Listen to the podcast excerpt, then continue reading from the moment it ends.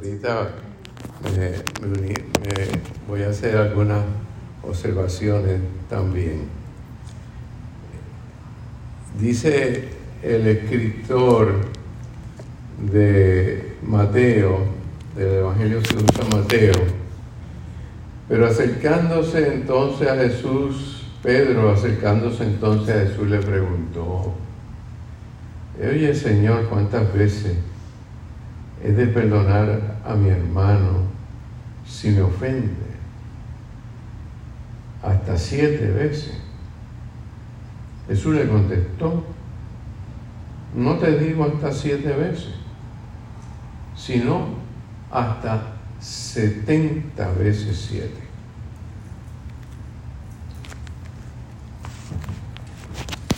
Pienso que uno de los retos mayores que tenemos en la vida es el perdón. Es el desafío de perdonar.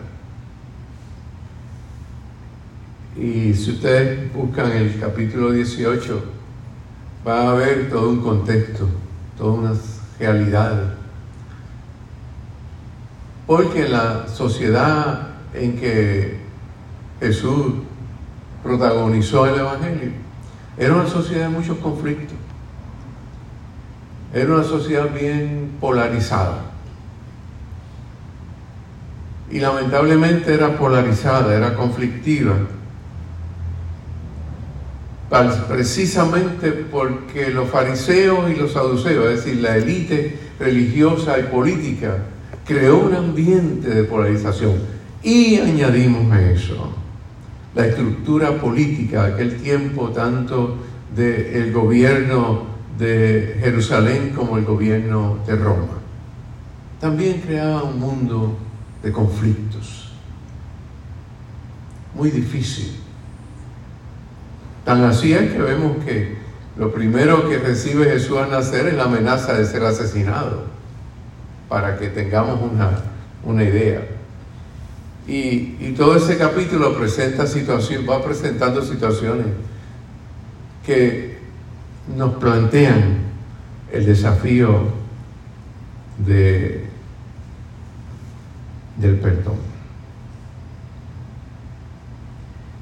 Ese capítulo y ese texto, yo diría que es un texto radical es paradigmático porque nos da un ejemplo, un modelo, una posibilidad de cómo manejar la experiencia de la vida. Cuando Pedro dice hasta 70, hasta, eh, hasta siete veces, realmente la regla que tendía a ser era sugerencia de la estructura religiosa era Perdona tres veces. Puedes perdonar una vez. Si vuelve y te hace la segunda, la tercera. Y decía la regla, la cuarta no hay perdón. Y Pedro aumenta el asunto y dice, bueno, de cuatro sube, de tres sube a siete, se duplica. Imagino, vamos a imaginar que Pedro decía, wow, le estoy diciendo a Jesús que estoy duplicando las posibilidades, así que el Señor me va a alabar. Me va a decir, wow, Pedro, qué bien. Y Jesús dice, no, no es siete veces, es setenta veces siete, que en el sentido particular de eso quiere decir siempre. Y mire que ese era un mundo bien punitivo. Sobre todo, era un mundo donde a quien menos se le perdonaba era a la mujer. En el tiempo de Jesús, a quien menos se le perdonaba era la mujer, particularmente lo que tenía que ver las relaciones de la mujer con su pareja o con su posible pareja. Y la mujer siempre iba a pagar con la muerte, punto. Tiene que ser lapidada, asesinada, matada, apedrada. Y cuidado si eh, quemada. Era una ambiente muy punitivo, particularmente con la mujer.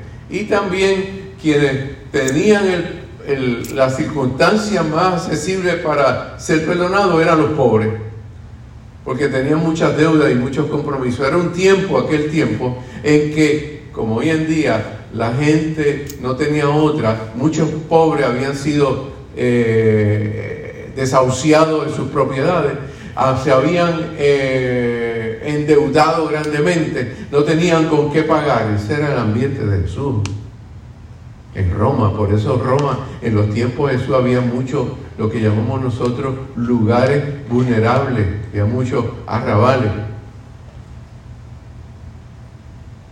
Vivía mucha gente en la pobreza. Porque los ricos de Roma y de Jerusalén iban expropiándole las cosas a la gente. Eso lo vemos en la Biblia, Jesús lo plantea mucho. Que lee la Biblia para tener las cosas claras. Y a esa gente no se le perdonaba para la cárcel. O los declaraban esclavos porque no podían pagar. Así que el perdón era un asunto muy eh, real, desafío real. Y la, entonces Jesús está planteando, a la luz de lo que dice Pablo, necesitamos entonces establecer un mundo donde el perdón sea algo urgente y donde la reconciliación sea necesaria una reconciliación sincera y real. Y pienso que por eso nosotros tenemos eh, un gran desafío. Porque en algún momento nosotros hemos tenido frente a sí la disyuntiva de perdonar a alguien. Vivimos en un mundo punitivo.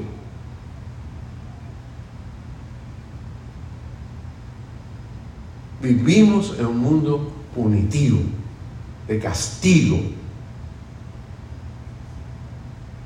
Vean que todos los discursos, y ya mismo el año que viene van a tener los discursos, ustedes no tienen que haberlo escuchado. Lo que necesitamos son más policía, más fuerzas de choque, más macana, más estructura de castigo, más leyes que castiguen Hay un modelo de, en el mundo de atender eh, el problema de la delincuencia de este tipo que se llama justicia restaurativa. Hace años invité a alguien de Estados Unidos, experto en eso, llevar a la Escuela de Derecho de la Interamericana para que le hablara a los futuros abogados de justicia restaurativa. Porque detrás de este, este, planteamiento, esta propuesta, Jesús está diciendo, Jesús está diciendo, necesitamos, es un mundo restaurativo, un mundo sanador, una religión de sanación, una experiencia de fe, de curación, de transformación, de restauración de la persona. Así que, Pedro, no son hasta siete veces. Es Jesús, de verdad que yo cuando, desde que empecé a entrar en esa conexión con Jesús, siempre Jesús me, me encantó, porque Jesús siempre radicaliza. Jesús siempre rompe la estructura que lleva a la gente. Jesús siempre establece una contraparte, un modelo que la gente no está pensando. Siempre Jesús está rompiendo las reglas. No es siete veces, son 70 veces siete. Jesús radicaliza siempre, plantea una posibilidad distinta de como nosotros usualmente pudiésemos pensar.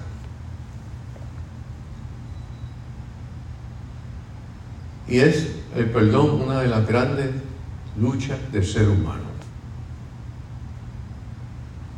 El perdón es una de las grandes luchas del ser humano y del cristiano y la cristiana. Perdonar. Martin Luther King, en el 1964, le otorgaron el Premio Nobel de la Paz. Y en ese discurso, Martin Luther King dijo, el perdonar no es un asunto ocasional, no es un acto ocasional. El perdonar es una actitud permanente. Tremendo, ¿verdad? El perdonar no es para una ocasión o para en un momento dado. Es un modelo, una manera de vivir en el mundo.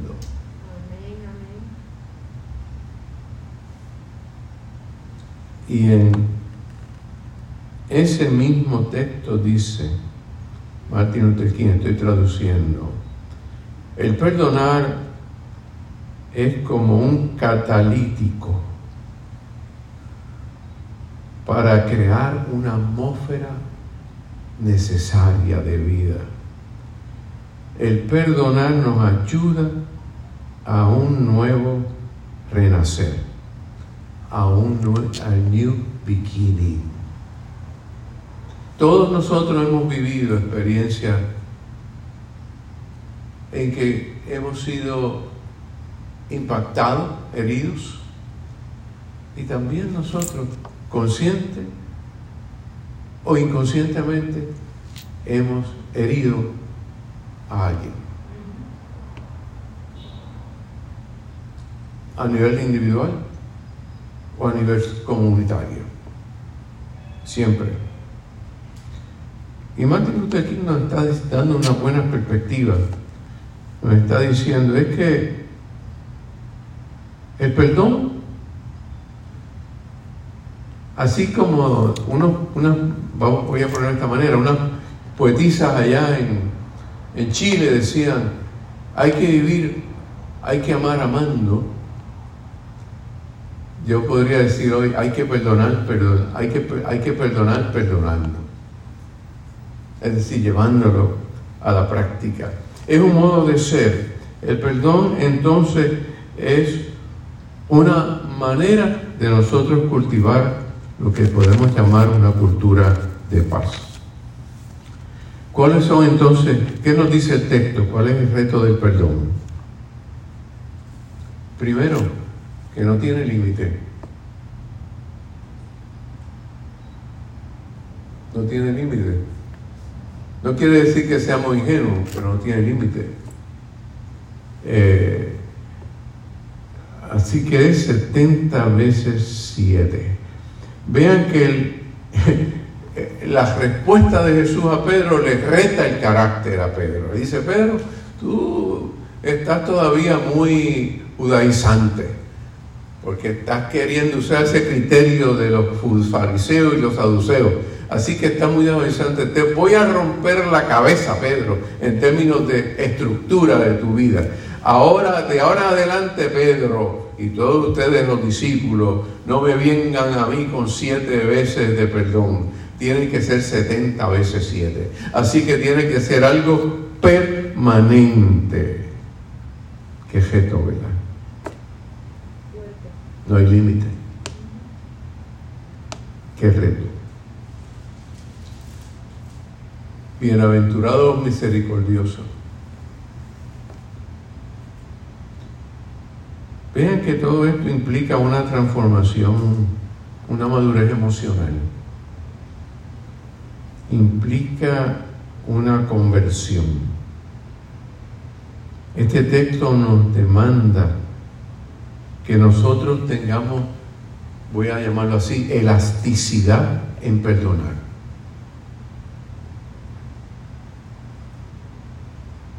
Y probablemente ustedes estén pensando ahora mismo en situaciones muy personales y particulares que hayan vivido. ¿No es cierto?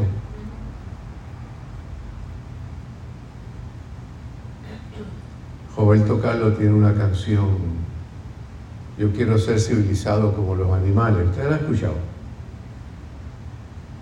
Blanca, ¿tú la has escuchado? Asignación. Si no la has escuchado, escuchar. Josiña, ¿tú la has escuchado? Yo quiero ser civilizado como los animales. Y esa canción Roberto Carlos dice, yo quisiera abrazar a mi peor enemigo. ¿Qué les parece? Yo quisiera abrazar a mi peor enemigo. Es una canción muy espiritual esa. Yo quisiera ser civilizado como los animales. Porque vivimos un mundo de odio, de violencia,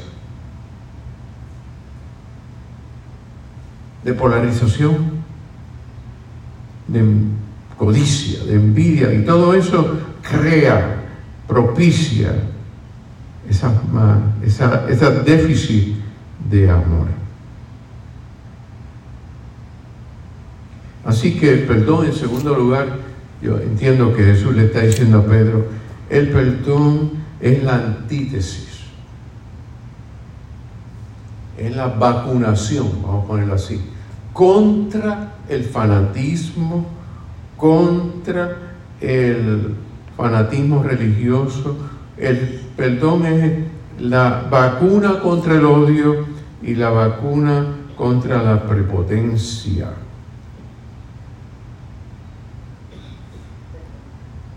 Esa vacuna no la envía el gobierno federal.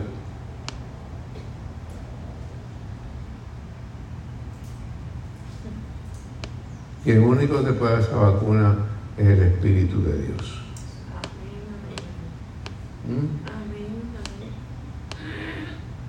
Ni Collazo, ni Macamacho, ni Blanca, ni nadie aquí puede dar esa vacuna. Solamente la gracia, el Espíritu Santo de Dios nos puede ayudar a poder enfrentar toda esa realidad de conflicto, de herida, de angustia profunda por experiencias polarizantes, chocantes, por heridas que haya uno dado, recibido. El único poder que puede darnos eso es la gracia del Espíritu Santo de Dios. Que nos viene por una gran dosis de amor.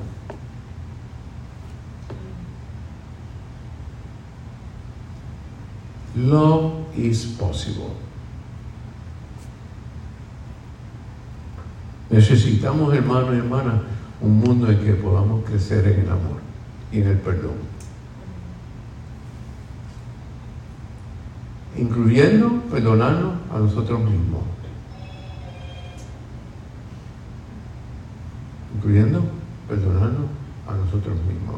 Con el auxilio del Espíritu Santo. Así que vivamos y promovamos, que es lo que pienso que Jesús le está diciendo a Pedro detrás de estas palabras, le está diciendo a través de este capítulo, le está diciendo, es que lo que yo quiero para el mundo es que haya amor y compasión, misericordia. Y yo sé que es un reto, es un desafío para todos nosotros, es un desafío para todos nosotros.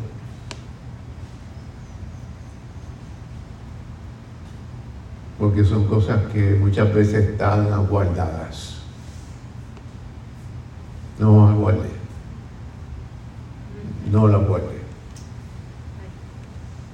Ahora que el Señor las trabaje, las dirija, las lleve adelante.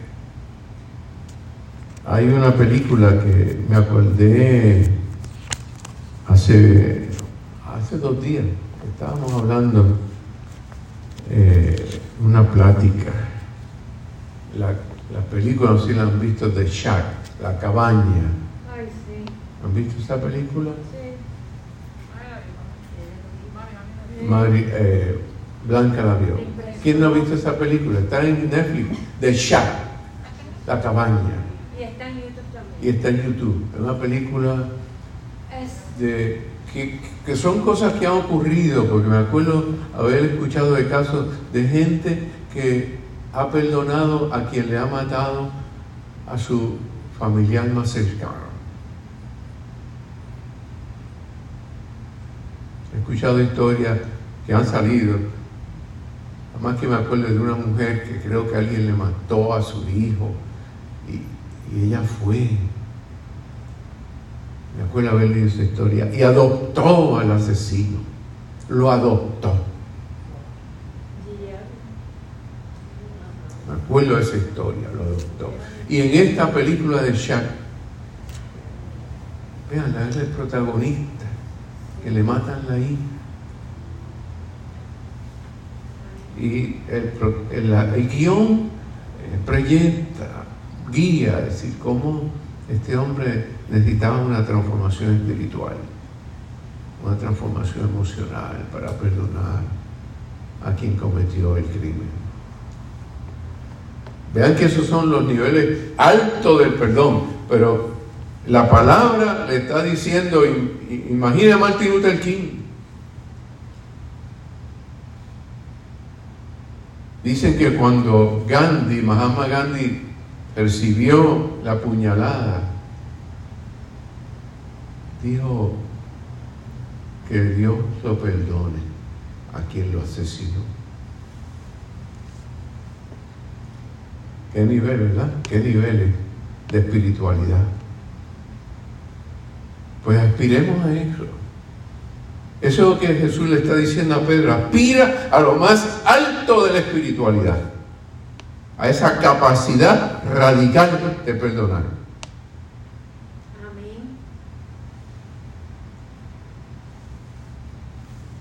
Por eso Roberto Carlos decía, yo quiero abrazar a mi peor enemigo y en, esa en ese himno que se canta siempre el día en que conmemoramos a Martin Luther la primera estrofa dice, nosotros venceremos. Nosotros venceremos. Sobre el odio, con amor. Algún día será. Cristo venció. Nosotros venceremos sobre el odio con amor. Decimos amén. Amén. Aleluya.